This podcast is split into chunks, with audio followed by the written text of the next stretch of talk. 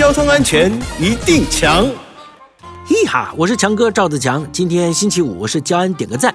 天气热，火烧车事故频传啊！除了影响交通顺畅呢，连带造成生命财产损失啊。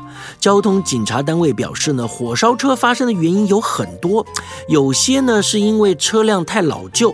电线走火引发的事故，因此呢，就提醒驾驶朋友，平常呢应该要确实保养车辆，行前要做好车辆检查。如果遇到以下两种状况，你就要提高警觉哦。第一，行车的时候，当仪表板上的引擎灯号亮起或水温表过高，有可能就是引擎过热，你应该立刻停靠到安全的地方，并且呢将引擎熄火散热休息。